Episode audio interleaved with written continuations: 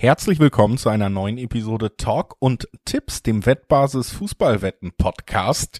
Die Bundesliga-Saison ist vorbei, der Fußballkalender 2022-2023 aber noch nicht am Ende angelangt. Wir haben noch Pokalfinals, wir haben noch die internationalen Wettbewerbe und deswegen haben wir natürlich auch noch Folgen dieses wunderbaren Podcasts, der personell aus mir, Julius Eid und meinem Kollegen Alex Troika besteht. Hallo Alex. Hallo Julius, grüß dich. Ja, grüß dich zurück. Wir sind äh, im Auslaufen gerade quasi von der Saison in Deutschland und auch in den meisten europäischen großen Ligen. Italien tatsächlich ja so ein bisschen die Ausnahme. Da wird unter anderem noch am Wochenende die Liga zu Ende gespielt, aber eigentlich sind wir so ein bisschen raus aus dem ja, Ligabetrieb, nationalen Betrieb. Es gibt noch internationale Spiele und es gibt die Pokalfinals in den jeweiligen Ländern. Wir haben mal alles so durchgeguckt, was spannend sein könnte diese Woche und haben uns dafür insgesamt fünf Partien entschieden, über die wir sprechen wollen. Um das einmal kon zu konkretisieren, wir sprechen über das Euroleague-Finale, das äh, in der Woche schon stattfinden wird am Mittwoch am Donnerstag folgt die Bundesliga-Relegation. Da müssen wir herausfinden, ob Stuttgart oder der HSV nächstes Jahr Mitglied im deutschen Oberhaus sein wird. Und dann gehen wir nochmal auf den Samstag, denn da haben wir drei Finals, über die wir sprechen wollen. Einmal FA Cup in England am Nachmittag, am Abend DFB-Pokal in Deutschland und wir haben auch noch das Champions League-Finale der Frauen. Barca, äh, da bist du ja auch äh, eng dabei, Alex, ähm, gegen einen deutschen Vertreter Wolfsburg, der wohl vermeintlich aber der große Underdog ist. Wir werden sehen und besprechen zuvor, bevor wir uns auf diese Spiele stürzen, ein paar kurze Hinweise. Sportwetten sind ab 18 nicht für Minderjährige gedacht und alle Angaben, die wir in diesem Podcast machen, sind Angaben ohne Gewähr, einfach weil sie sich jederzeit nach der Aufnahme noch die Quoten verändern können. Zu guter Letzt, Sportwetten können Spaß, aber auch süchtig machen. Und wenn das Ganze bei euch zum Problem wird, könnt ihr euch an den Support der Wettbasis wenden, sei es per Mail oder per Live-Chat oder ihr guckt mal auf spielen-mit-verantwortung.de vorbei. Auch da gibt es erste Hilfsangebote. Vorwort erledigt, klargestellt, worum es geht. Äh, die beiden Leute im Podcast vorgestellt. Auf meiner Checkliste bin ich da angekommen, dass wir endlich in medias res gehen können, wie man im Medienbetrieb so schön sagt. Sevilla gegen die Roma ist das erste Spiel auf unserem Zettel. Es ist das Euroleague-Finale am Mittwochabend und es ist das Spiel, was wir so ein bisschen vorhergesehen haben tatsächlich in unserer letzten internationalen Folge hier und über das wir uns auch beide einig waren. Wenn es so kommt, wird das richtig eklig. Ich bin gespannt, ob es eklig wird. Ähm, vorab schon mal der Hinweis, wir besprechen jetzt das Spiel natürlich. Es gibt aber auch einen äh, ganz, ganz großen, ausführlichen Artikel auf der Wettbasis dazu. Da kann man auch nochmal ähm, alles zu dem Spiel nachlesen, inklusive natürlich ähm, Prognose und Hintergründe des Kollegen Dennis Koch, der den geschrieben hat, diesen Artikel. Also nicht nur wir besprechen das Spiel, sondern wie immer auch auf der Wettbasis nachzulesen lesen. Ähm, ja, und wir glauben, dass es eklig wird. Naja, nicht unbedingt eklig, aber äh, sehr, sehr zäh, sehr, sehr umkämpft. Mourinho-Fußball der Roma, wie das aussehen kann, davon kann Bayer Leverkusen ein Lied singen. Da hat sich die äh, Mourinho'sche Roma zu einem 0 zu 0 im Hinspiel gewürgt und damit Leverkusen eliminiert. Ein bisschen mehr darfst du natürlich im Finale äh, auch machen, aber ich glaube auch, dass das ich sag mal so, hm. für den neutralen Zuschauer unterhaltsam wird, aber nicht unbedingt aufgrund dessen, dass es so viele Highlights und Tore gibt, sondern vielleicht gibt es da andere Nebenschauplätze auf dem Platz. Ja, natürlich, du darfst das schon anders machen, aber Frage ist, ob du es auch anders machen willst, denn äh, du hast es schon gesagt, Leverkusen ist ja zumindest eine Mannschaft, die vor den Roma-Spielen eigentlich einen ganz guten Lauf in der Liga hatte und äh, ja, sehr, sehr spannende, sehr talentierte Offensivspieler in ihren Reihen hatte. Jetzt geht's gegen Sevilla, die haben ja auch äh, über große Teile dieser Saison nicht so überzeugen können in La Liga, also ist es für mich jetzt rein qualitativ Sevilla gerade offensiv auch nicht unbedingt vor Leverkusen einzuordnen. Und da hat Mourinho ja schon gezeigt, okay, mein Team kann das Ganze eigentlich ewig in Schach halten.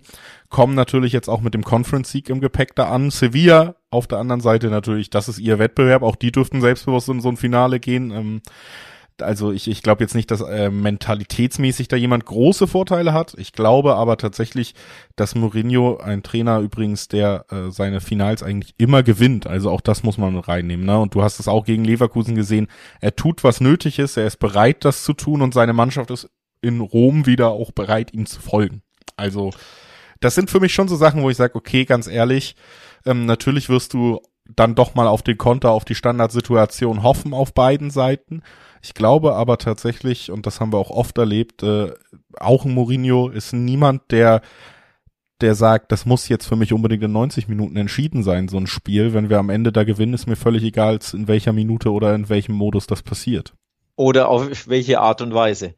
Ähm, was spannend ist bei dem Spiel, es wird erstmalig einen Final, äh, ähm, eine Finalniederlage für jemanden geben, der das nicht gewohnt ist. Der FC Sevilla hat alle seine europäischen Finals gewonnen. Sie sind ja der Rekordsieger der Europa League des UEFA Cups mit sechs Titeln. Jedes Endspiel wurde immer gewonnen vom FC Sevilla.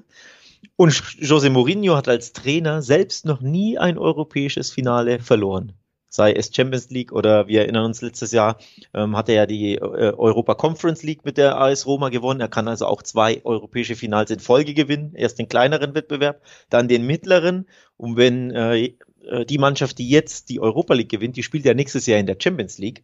Also er kann ja stetig aufsteigen, José Mourinho mit der Roma, und dann nächstes Jahr in der Champions League wieder angreifen. Also José Mourinho hat auch noch nie als Trainer ein europäisches Finale verloren. Sehr, sehr spannende Ausgangslage.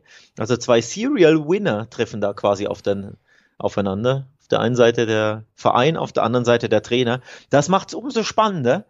Und ganz ehrlich, wenn ich mir das so ausmale, wie das so sich abspielen kann und wenn da eben zwei Serial Winner, ähm, Seriensieger aufeinandertreffen, dann spricht das für mich da dafür, dass es ein bisschen länger gehen wird am Mittwoch. Also dass wir in die Verlängerung gehen, vielleicht sogar ins Elfmeterschießen. Ich erwarte tatsächlich ein hochinteressantes, hochdramatisches, hochspannendes Spiel ja. ähm, mit Verlängerung.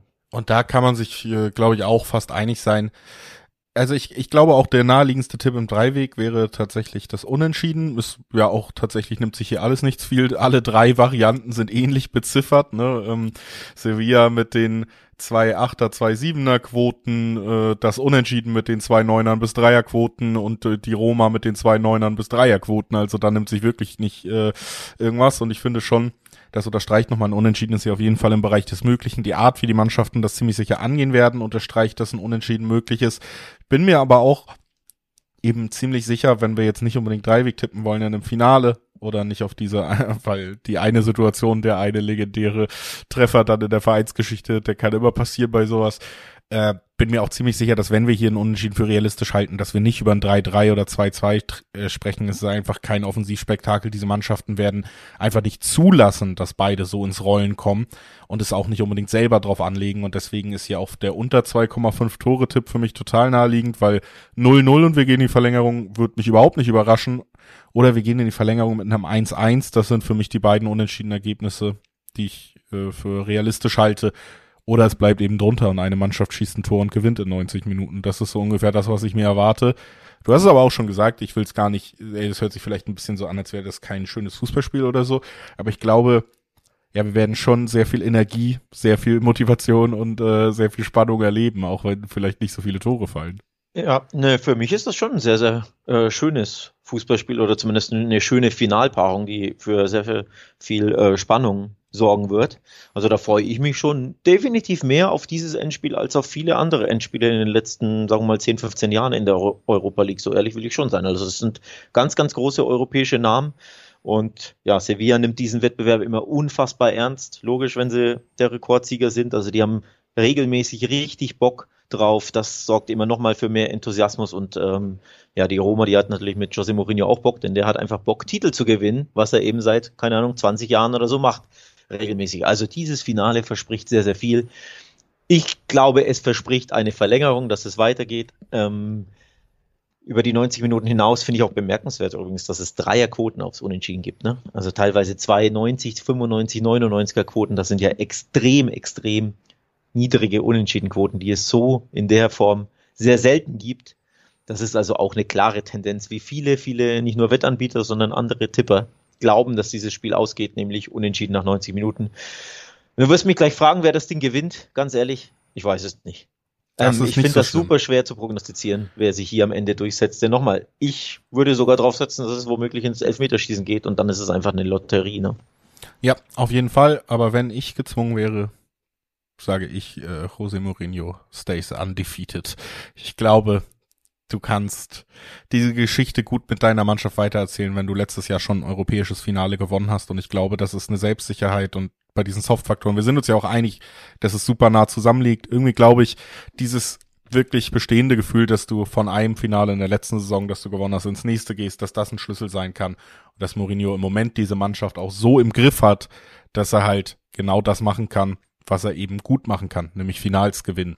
Also ich tendiere zur Roma, aber eben definitiv äh, fällt es mir auch zu schwer, das in 90 Minuten zu sehen. Deswegen, äh, ja, würde ich mal sagen, lass uns mal kurz hier äh, den, den zumindest zwischenzeitlichen Schlussstrich ziehen und in andere Gefilde gehen. Am Donnerstag äh, sprechen wir nicht über europäische Finals und mögliche Champions League Teilnahmen, sondern über Stuttgarts Überleben in der Bundesliga, beziehungsweise ob der HSV doch nochmal zurückkommt ins deutsche Oberhaus und das nach einem, ja dann doch, glaube ich, ziemlich dramatischen und vielleicht auch niederschmetternden Ende der Zweitligasaison. Ja, von einem europäischen Finale in ein Finalspiel um die Teilnahme an der Bundesliga. Wobei Finalspiel trifft es ja nicht ganz. Es, sind, es ist ja hier nur ein Rückspiel. Es ist ja, wir packen es ne? so aber natürlich auch so ein bisschen zusammen. Also wir können gleich, äh, wir gucken jetzt auf das Spiel explizit, weil es ansteht, aber wir können natürlich gleich noch ein bisschen zusammen fachsimpeln, was wir denn glauben, wer am Ende oben stehen wird. Ja, genau. Deswegen sage ich ja, Finalspiel um Teilnahme der Bundesliga. Und das hätte, finde ich, auch kaum spannender sein können. Also wenn ich hier Sevilla gegen Roma äh, lobe als tolle Paarung in einem Endspiel, dann muss ich sagen, Stuttgart gegen den HSV ist eine enorm tolle Paarung für ein Relegationsspiel. Das sehen natürlich beide Vereine ein bisschen anders. Der HSV wäre am liebsten direkt aufgestiegen und Stuttgart hätte am liebsten äh, direkt die Klasse gehalten. Tja, dazu kam es aber leider nicht. Und so ist das für den neutralen Fan, glaube ich, ein ultra spannendes Relegationsspiel ja, zwei der größten Namen, die man so finden kann in so einer Relegation, treffen da aufeinander. Und auch hier fällt mir vorab, ehrlich gesagt, sehr, sehr schwer zu sagen, wer am Ende sich durchsetzen wird. Denn das ist auch für mich erneut wieder, wie im äh, Europa League-Finale, ein Duell auf Augenhöhe, Julius. Das finde ich sehr interessant, weil ich habe hier ziemlich klare Vorstellungen, wer am Ende das bessere Ende für sich behalten wird. Ähm, Gerade auch in diesem Spiel tatsächlich, äh, das in Stuttgart stattfinden wird. Erstmal kurz zu dem, was du gesagt hast, nochmal abschließend. Aus meiner Sicht ist es eine sehr, sehr traditionsreiche und einfach klanghafte Partie. Es ist die zweitbeste, die rauskommen konnte. Ich glaube, Schalke HSV hätte für mich noch den kleinen Kick mehr gehabt irgendwie. Und dann können wir ja übergehen Richtung Tipps und was wir glauben, was passiert. Ich glaube, es wäre auch die bessere Situation für den HSV gewesen, wenn sie schon in die Relegation müssen. Denn wir sprechen hier über den HSV, der trotzdem natürlich eine gute Zweitligasaison gespielt hat. Man muss auch sagen, sie sind jetzt das fünfte Jahr in der Liga und die letzten vier Jahre hätte ihre Punkteausbeute für den direkten Aufstieg und sogar die Meisterschaft gereicht, haben 66 Punkte in der zweiten Liga geholt. Das ist ein sehr gutes Ergebnis. Und ähm, trotzdem dieses Jahr war es eben ein Punkt zu wenig am Ende. Also da ärgerlich äh, und trotzdem eine bessere Saison als zuletzt. Ähm, die große Entwicklung unter Walter ist aber auch ausgeblieben. Letztes Jahr ist er Dritter geworden, dieses Jahr ist er Dritter geworden mit dem vermeintlich besten Kader. Und das liegt vor allem an einer Sache. Und da kommen wir dazu, warum ich glaube, dass der VfB Stuttgart hier super gute Karten hat.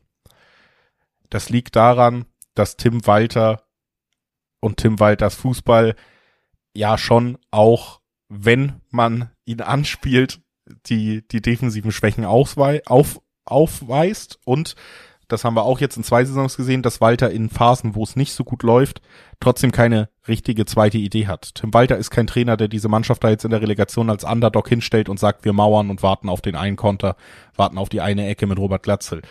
Der HSV wird wie immer, darauf hat der Trainer sie zwei Jahre gepolt, da reingehen und versuchen mitzuspielen, den Ball zu haben, hoch, äh, hoch zu stehen, von hinten rauszuspielen. Und Stuttgart ist eine Mannschaft, die das meiner Meinung nach gut ausnutzen kann die qualitativ dann doch die ein, zwei besseren, schnelleren Bundesligaspieler in ihren Reihen hat und die unter Höhnes natürlich auch nicht so spielen, wie sie vielleicht über Teile der Saison gespielt haben.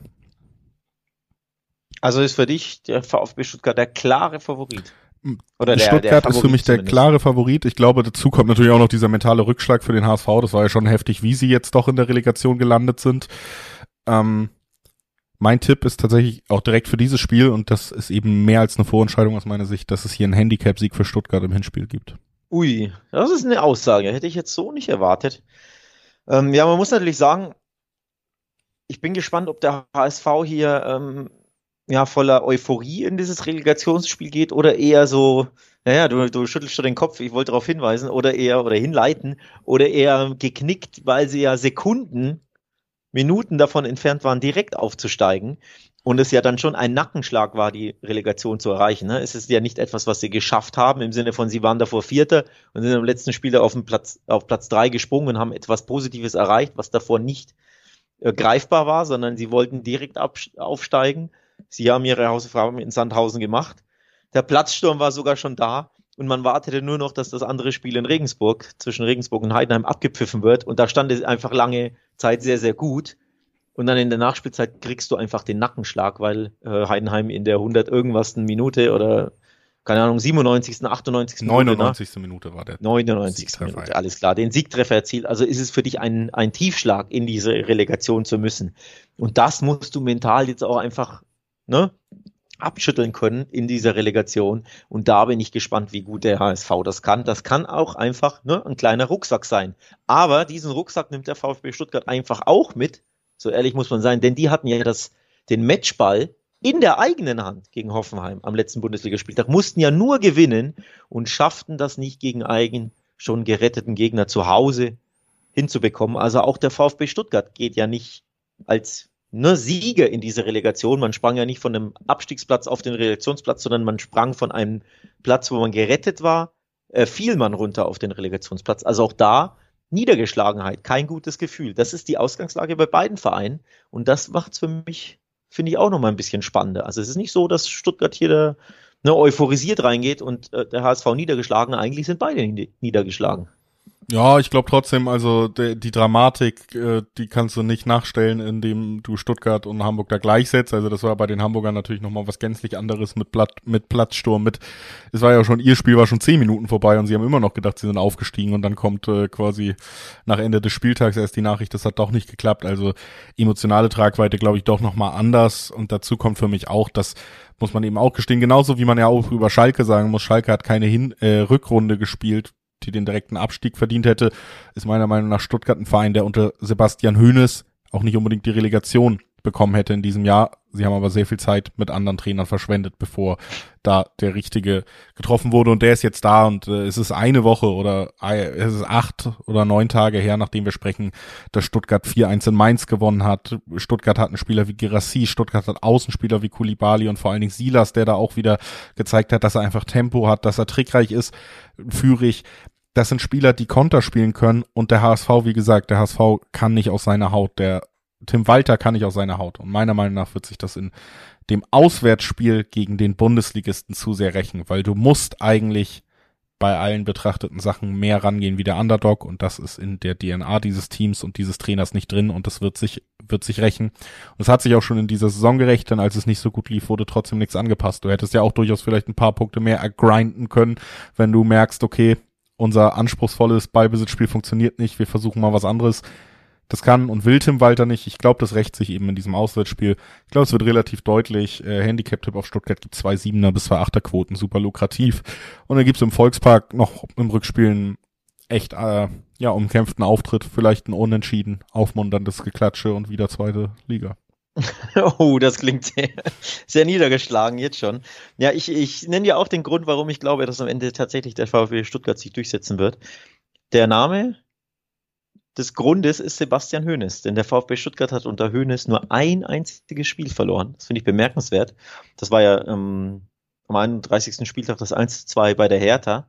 Ansonsten in der Bundesliga immer ungeschlagen geblieben, nämlich vier Spiele endeten Remis, drei wurden gewonnen. Also Drei Siege, vier Unentschieden, nur eine Niederlage ist eine durchaus bemerkenswerte Bilanz, ne? Als Feuerwehrmann sozusagen. Im Pokal kann man ja auch bis ins Halbfinale, hat sehr, sehr unglücklich nach Führung gegen Frankfurt verloren. Also, das war die zweite Niederlage, aber Pokal ist einfach nochmal was anderes. Also unter Hönes hat sich der VfB enorm stabilisiert und eben, da waren einige Unentschieden dabei, aber ne, das Hinspiel 2-1 gewinnen, das Rückspiel 1 zu 1, das wären so zwei Ergebnisse, wie es wunderbar in die Reihe unter Hönes passen würde und dann hältst du einfach die Klasse als VfB Stuttgart. Also, ich setze hier auch auf den VfB. Wir besprechen jetzt Hin- und Rückspiel, weil es terminlich nicht ganz passt, dass wir das Rückspiel dann mit reinnehmen nach dem Hinspiel, also eigens besprechen. Aber ja, ich erwarte zwei enge Spiele, also nicht keine so klaren Sachen. Deswegen Handicap traue ich mich nicht ganz, denn der VfB ist halt trotzdem einfach der VfB. Ich hätte zum Beispiel gedacht, sie gewinnen gegen Hoffenheim, das haben sie nicht geschafft. Ähm, in Augsburg hatte ich auch auf sie gesetzt, da gab es ja auch nur mit Ach und Krachen unentschieden. Also die Spiele sind auch unter Höhnes immer sehr, sehr eng, sehr, sehr umkämpft. Aber die Trendwende ist klar zu erkennen und ich glaube am Ende mit Hin- und Rückspiel, wie gesagt, 2-1 Stuttgart hin, 1-1 in Hamburg kann ich mir beispielsweise sogar als Ergebnis sehr gut vorstellen und dann ja, hält der VfB auch für mich am Ende die Klasse. Wenig überraschend muss man auch abschließen, ist natürlich auch noch ein Grund für einen Tipp auf Stuttgart, dass bis auf ganz wenige Ausnahmen ja meistens der Bundesligist gewinnt und wir auch über ein, sage ich mal, Auf- und Abstiegssystem mit der Relegation reden, was durchaus ja, in äh, so designt ist, dass vielleicht der Verein aus der oberen Liga oft profitiert. Und dann auf den zu tippen, natürlich nicht so weit hergeholt und hat sich tatsächlich sehr, sehr oft gelohnt, seit wir Relegation wieder in Deutschland spielen. Jetzt machen wir aber mal wieder den Sprung Richtung Spitzenfußball aus den Tabellenregionen da raus und auch nochmal aus Deutschland raus ähm, Nachmittag, Samstag, haben wir das FA Cup Finale in England, Manchester City gegen Manchester United und den zweiten von drei Schritten auf dem Weg zum Triple für Manchester City. Wenn man jetzt den nationalen Pokal abhaken kann, dann fehlt nur noch die Champions League. Dafür muss man den Stadtrivalen besiegen und ja, ist das ein Spiel, wo wir lang diskutieren müssen oder äh, nur darüber, wie hoch der Handicap-Sieg wird. ja, du würdest das gerne tun. Ich finde das auch bemerkenswert, dass die Quoten da eine klare Sprache sprechen. Also Richtung Man City. Aber wird das denn so klar? Bin ich mir nicht sicher. Also, also ich, ich, muss sagen, Erik Ten Haag und das United ähm, zehrt sowohl in der Tabelle als auch in der Wahrnehmung von einer starken Phase, die schon ziemlich lang zurückliegt. Und wer in den letzten Wochen oder in den letzten Monaten United in der Premier League äh, gesehen hat, hat oft ein United gesehen, was dem ähnelt, was wir in den letzten Jahren gesehen haben. Und da gab es ja zu Recht dann auch Spott, ne? Also das Narrativ hat man irgendwie noch im Griff, aber spielerisch fand ich es tatsächlich oft irgendwie doch wieder ein bisschen bemitleidenswert. Es ist eine Mannschaft. Na, so schlimm ist es nicht. Es ist eine Mannschaft, die in dieser Saison gezeigt hat, sowohl gegen Liverpool als auch gegen City ja schon im Stadtderby, dass sie auch richtig unter die Räder geraten können. Ne? Da gab es jeweils hohe Niederlagen. Das kommt auch noch dazu. Und es ist auf der anderen Seite eben auch mal wichtig zu erwähnen, hast du dieses Manchester City dieses Jahr mal gesehen und ist das ist das überhaupt ein Punkt, wo wir über den Gegner groß reden müssen oder ist es einfach auch der Stärke Cities zuzuschreiben, dass man hier immer darüber redet, dass es auch böse ausgehen kann für den Gegner, egal wie er heißt? Also Finalspiele sind meistens einfach nicht ganz so klar wie vielleicht Ligaspiele. Es ist halt ein Endspiel, die sind einfach enger umkämpfter in aller Regel. Zudem hat Man United die letzten vier Spiele gewonnen. Also so schlecht wie du sie machst, sind sie offensichtlich ja nicht. Wurden ja äh, Dritter in, in der Premier League. Das ist jetzt ganz so verkehrt auch nicht mit 75 Punkten Dritter werden. Klar, paar äh, viele Niederlagen, neun an der Zahl waren dabei, aber unterm Strich äh, finde ich, redest du sie mir wirklich zu schlecht. Ähm, also ich glaube hier schon, dass ja, dass City jetzt nicht unbedingt 3-0, 4-0 gewinnt. Ich sag's mal so. Denn da, so wie du argumentierst oder so wie du das klingst, ähm, ja, könnte man das Gefühl bekommen, das wird hier ein Kanter-Sieg Man City und den sehe ich nicht. So. Nee, den sehe ich auf jeden Fall. Das Gefühl sollte man auch bekommen. Genauso ist, äh, wie gesagt, schon ein Stadtderby in Manchester dieses Jahr auch ausgegangen. Wir erinnern uns Hattrick Haaland und Hattrick Foden. In einem Spiel hatten wir schon in einem Stadtderby. Also da wurde man schon deklassiert. Das ist war im Oktober, oder? Das ist ein bisschen her. Ja, trotzdem war das noch die bessere Phase von United. Auch wenn du jetzt die letzten vier Siege in der Liga ansprichst, muss man dann auch festhalten. Natürlich gab es ein 4-1 gegen Chelsea, aber ich bin mir sicher, das hätten wir beide dieses Jahr auch geschafft. Und ansonsten hast du Manchester United gegen Fulham 2 zu 1 Sieg, Manchester United gegen Bournemouth 1 zu 0 Sieg, Manchester United gegen Wolverhampton 2 zu 0 Sieg, danach eine Niederlage gegen West Ham, die lange im Abstiegskampf steckten, Niederlage gegen Brighton, 1 zu 0 gegen Villa, 2 zu 2 gegen Tottenham. Also wenn wir das so durchgehen, lese ich da zumindest kein beeindruckendes Ergebnis raus gegen einen richtig starken Gegner, sondern vor allen Dingen einen schmeichelhaften Spielplan am Ende. Und selbst da hat man sich, wie gesagt, ja jetzt nicht immer leicht getan. Ähm, United ist einfach spielerisch jetzt wirklich, das, ich hört sich vielleicht alles auch richtig gemein an, was ich und wie ich es formuliere und so, aber spielerisch ist United einfach nicht ansatzweise in der Liga von Manchester City und auch nicht ansatzweise in der Liga von Arsenal in dieser Saison gewesen. Dass sie da jetzt in der Tabelle stehen, ähm, ist natürlich trotzdem Achievement, muss man auch nicht kleinreden, aber für mich und ich weiß nicht, ob du mir da widersprechen kannst, dass Manchester United nicht, nicht auf demselben Level zu sehen wie Manchester City. Äh, ich glaube tatsächlich, das muss man ja dann auch fairerweise sagen, es gibt keinen Verein, der auf dem Level von Manchester City zu sehen ist in dieser Saison. Vielleicht ja im Champions League Finale, aber das dauert so eine Woche ungefähr, bis wir das besprechen. Ähm, da kann man ja nochmal das thematisieren, ob Inter vielleicht irgendwie auf einem Level von City ist. To be continued. Ja, dass Man United nicht auf dem Level von City ist, das sehen übrigens die Wettanbieter ganz genauso wie du, denn es gibt eine 1,50 auf Man City. Ähm, Im Wembley Stadion ist ja das Spiel, also neutraler Ground, nix Heimspiel und so, ne? Auch wenn sich das natürlich so liest von der Paarung. Nee, das ist im Wembley Stadion. Trotzdem eine 1,50 auf City ist eine klare Sprache. Noch klarer ist übrigens die Sprache auf den Tipp, äh, Tipp dass United noch 90 Minuten gewinnt. Im Dreiweg eine Sechserquote, Julius. Also scheinbar habe ich nicht ganz so viele Argumente. Scheinbar ähm, hast du mehr Argumente als ich, denn die Wettanbieter und dann dementsprechend auch natürlich immer das Verhalten der Tipper, denn die bedingen ja auch diese hohen Quoten. Ja, die sprechen da eine klare Sprache, dass United der klare, wirklich der deutlich klare Außenseiter ist. Sechserquoten auf United. Hätte ich so irgendwie nicht nicht gedacht. Scheinbar, ja, muss ich hier auch auf klare Sieg City gehen, oder was? Ja, also wie gesagt, ich finde einfach 2-0, 3-1, das ist für mich absolut im Bereich des Möglichen, wenn Manchester äh, City gerade am Anfang des Spiels einfach das Tempo diktieren wird und äh, früh in Führung geht, dann ist das eigentlich entschieden. Wir haben ja auch gesehen, wie sie dieses Jahr noch viel besser in der Lage sind, auf Führung zu verteidigen, generell auch defensiv zu agieren und auch den Spielfluss des Gegners zu zerstören. Das ist ja auch, glaube ich, einfach diese Feuerprobe gegen Real Madrid in der Champions League nochmal gewesen, gerade im Rückspiel, wo du einfach gesehen hast, das sind die Faktoren, wo sie auch nochmal gewachsen sind. Für mich wirklich Ergebnistipp wäre 2-0, 3-1, irgendwie so. Man wird es nicht übertreiben, hinten raus. Kannst vielleicht schon fürs Champions League Finale schon. 2,30er bis 2,40er Quoten im Handicap. Ziemlich gut. Dann sage ich, dann, um nicht komplett dagegen zu halten, denn das kann ich nicht, denn ich glaube auch, dass City das Ding gewinnen wird. Aber dann tippe ich zumindest, dass beide treffen. Da habe ich das ähm, United-Tor mit dabei und da finde ich 1,75er Quoten vor. Die finde ich äh, durchaus angenehm anzuspielen. Denn ja, so völlig ohne Gegenwehr wird sich United hier nicht aufgeben. Das ist ein Derby im FA Cup-Finale. So, also hier vielleicht ein 2-1 steht es vielleicht lange und dann hier hinten raus das 3-1, dann hast du deinen Ergebnistipp richtig und ich mein beide Treffentipp. Ähm, und am Ende sind wir uns dann trotzdem einig, City gewinnt das Ding. Oder? Können wir damit leben? Ja. Damit können wir leben. Vielleicht noch Zusatzpunkt, wenn du glaubst, United trifft, kann man natürlich auch immer Tor Rashford tippen, weil wer trifft da sonst? Also das ist äh, vielleicht auch noch eine Möglichkeit. naja, äh, Bruno Fernandes könnte ja mal wieder einen Elfmeter rausschinden, ne? Kann er auch das immer ganz gut. Das stimmt. Dann lass uns hier vielleicht den Deckel drauf machen in England. Wir haben noch den DFB-Pokal und äh, das Frauen-Champions League-Finale auf dem Zettel davor. Du hast es eben schon einmal gesagt, auch nochmal der Hinweis, ist alles, was wir hier besprechen, natürlich ausführlich schriftlich aufbereitet, auch nochmal auf wettbasis.com zu finden ist und zusätzlich natürlich auch, wir gehen ja jetzt in eine Phase, Alex, wo der Fußball vielleicht mal ein paar Wochen nicht unbedingt alles dominiert, weil der Spielplan, wir haben es gesagt, Richtung Champions League Finale dann wirklich gerade was den Clubfußball angeht, in die Sommerpause trudelt.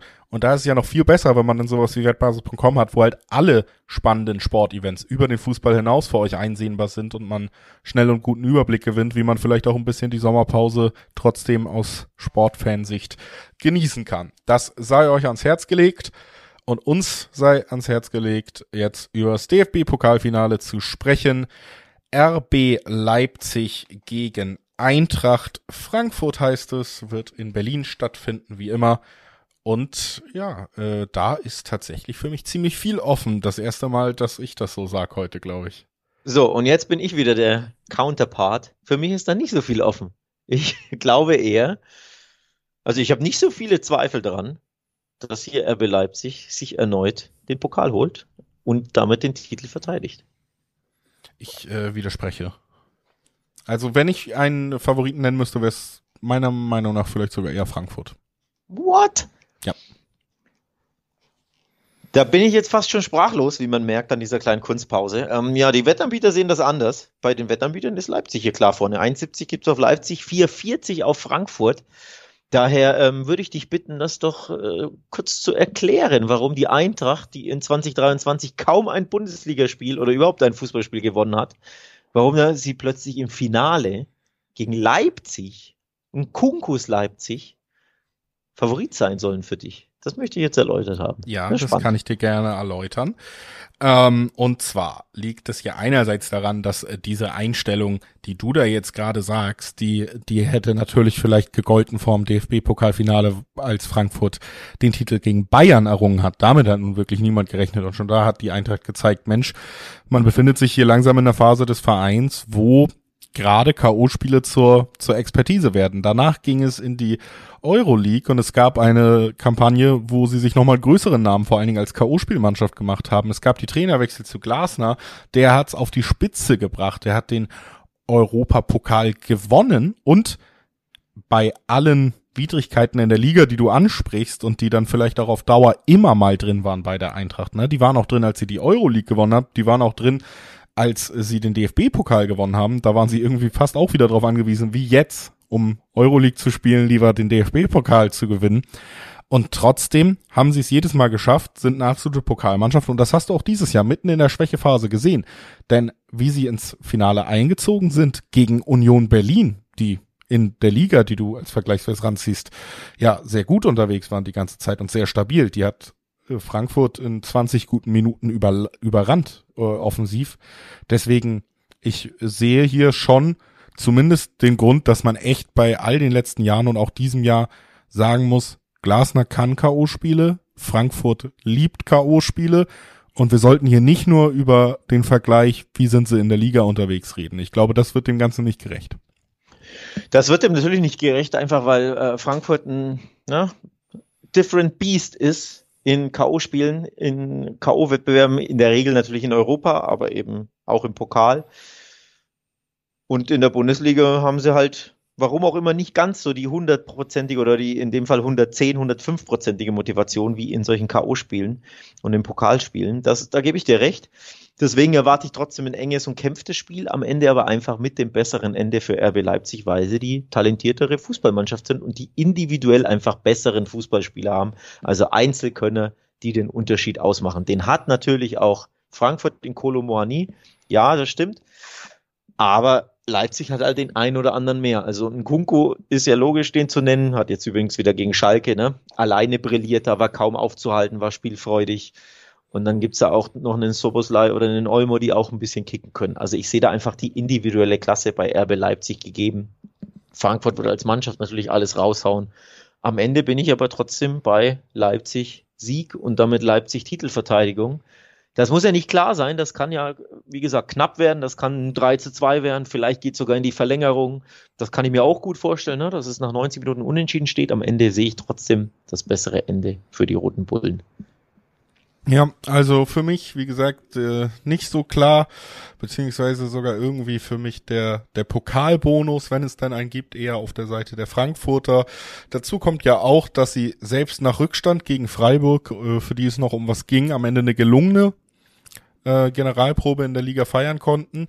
Dazu kommt das, und ich glaube schon, wenn du dir ja auch die Pokalspiele angeguckt hast und auch einige Pressekonferenzen, ein Trainer gehen wird, der nicht unbedingt die gesamte Mannschaft verloren hat und vielleicht auch äh, aus Spielersicht einen schönen Abschied verdient hat. Und es kommt eben auch eine Mannschaft, die sicherlich an guten Tagen mit einem Kolumuani jemanden dabei hat, den man ähnlich werten muss in der Qualität Tore zu erschießen wie einen Kunku in diesem Jahr.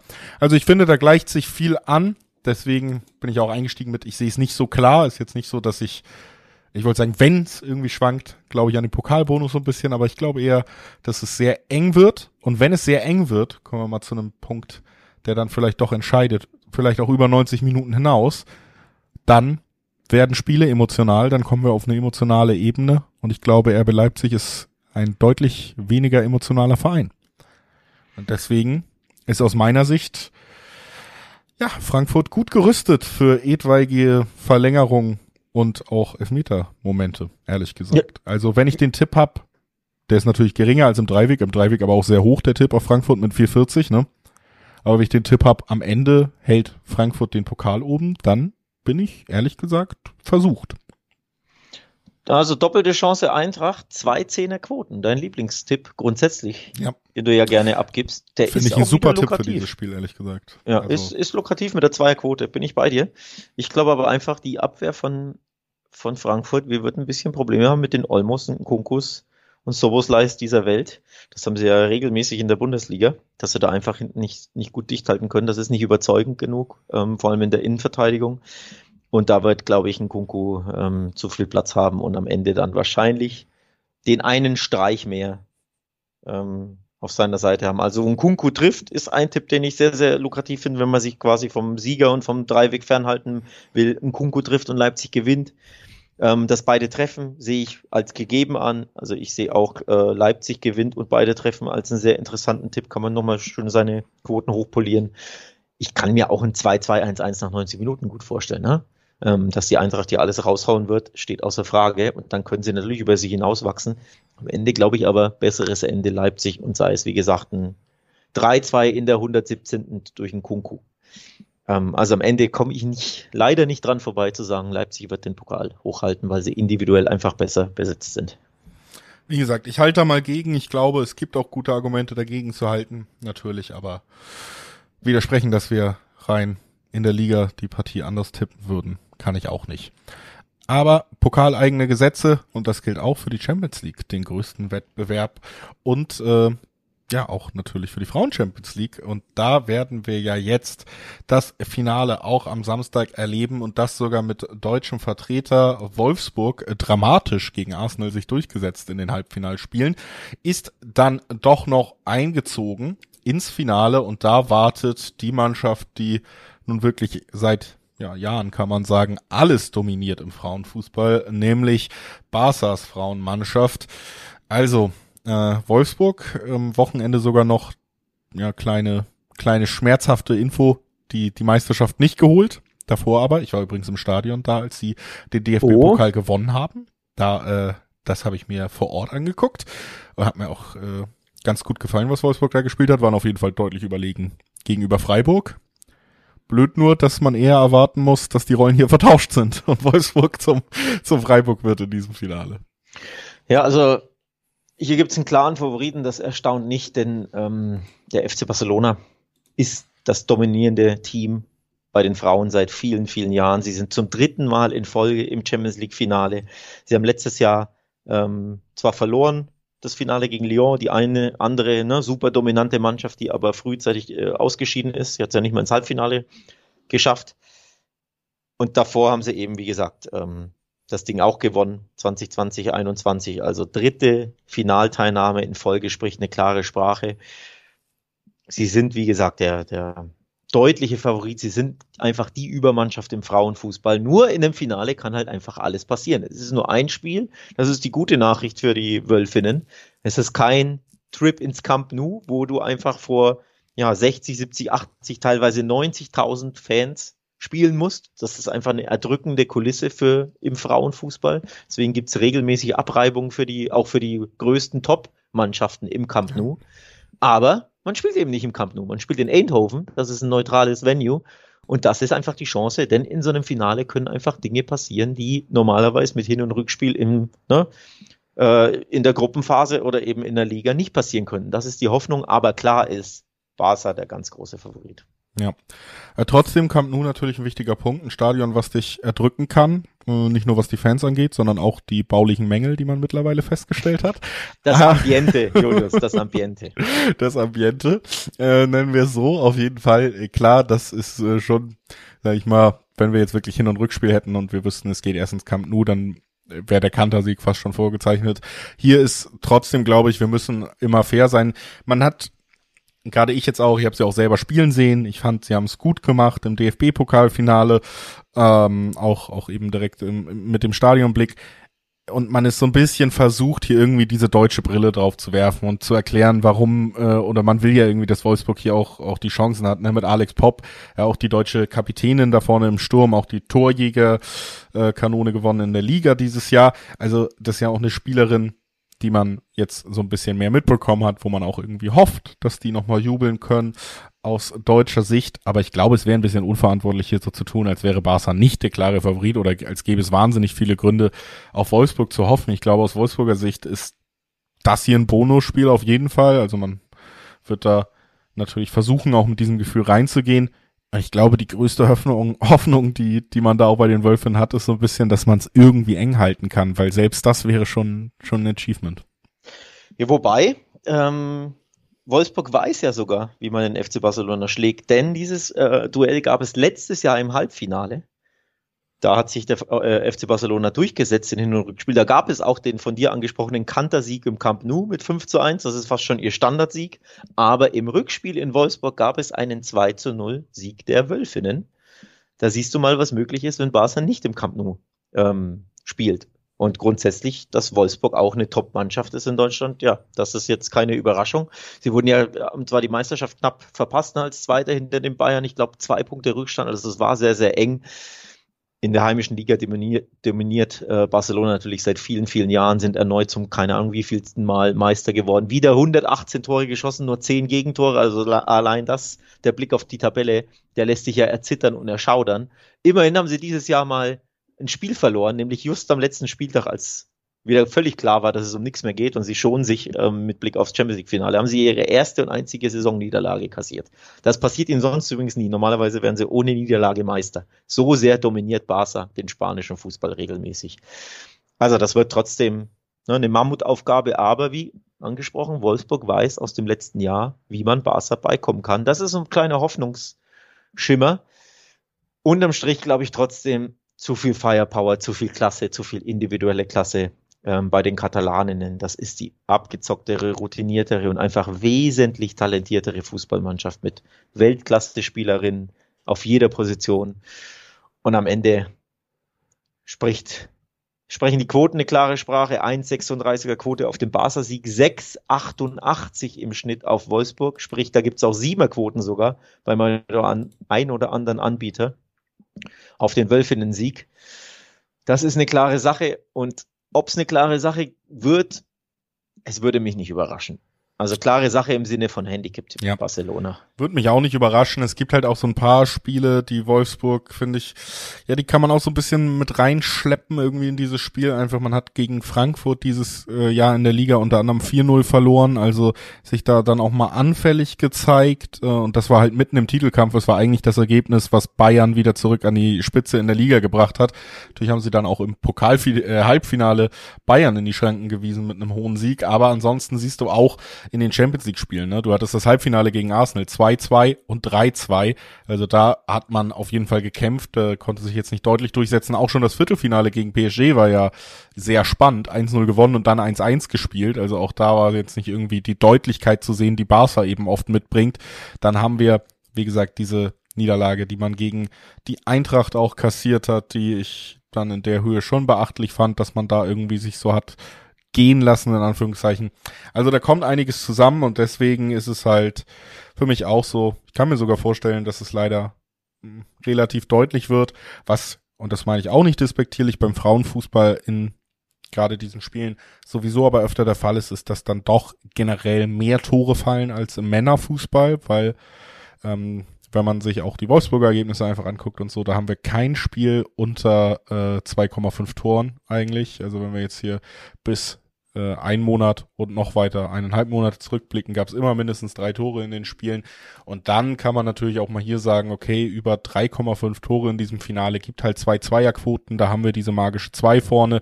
Und es ist gerade in Frauenfußballspielen immer ja ein wenig torreicher einfach noch als bei den Männern. Vor allem mit Beteiligung des FC Barcelona, der ja. wie gesagt 118 Tore in der Liga geschossen hat. Ähm, also sie, die gewinnen ja wirklich regelmäßig 7-1, 5-0, 6-0, 8-0. Das sind so Standardergebnisse in der Liga. Das ist Wolfsburg ein anderes Kaliber. Das stimmt schon, aber ähm, das ist ein guter Tipp, dass man hier definitiv auf jeden Fall over 2,5 tippt, vielleicht sogar over 3,5. Am Ende, ja, so ein 3-1, wenn du mich nach dem Ergebnistipp fragen würdest, ein 3-1 FC Barcelona wäre jetzt ein, ein Ergebnis, wie ich es mir gut vorstellen kann. Da ist das Handicap dabei, da ist das beide Treffen dabei. Da ist äh, ja Barca's Firepower dabei, dein Over 3,5 und das Over 2,5 ja sowieso. Und also ja, so in die Richtung wird es, glaube ich, gehen und dann wird Barca sich ähm, und ich glaube, erneut mit dem Champions League Titel aus deutscher Sicht ja sogar noch ein halbwegs versöhnliches Ergebnis. Also natürlich willst du nicht verlieren, natürlich ärgerst du dich, aber ähm, du kannst mitspielen, du kannst selber deinen Treffer erzielen und am Ende ist Barca im Moment die beste Mannschaft der Welt. Dem muss man Rechnung tragen. Wir haben der Frauen Champions League Rechnung getragen. Wir haben über die Euroleague geredet, über die Bundesliga-Relegation, FA Cup-Finale, DFB-Pokalfinale. Das war alles drin in dieser Dreiviertelstunde Talk und Tipps. Und äh, bevor es dann richtig Richtung Sommerpause dann auch mal bei uns geht, so langsam, steht auf jeden Fall in der nächsten Wochenende ja auch noch das Männer Champions League Finale an. Dazu auch noch ein Conference League Finale.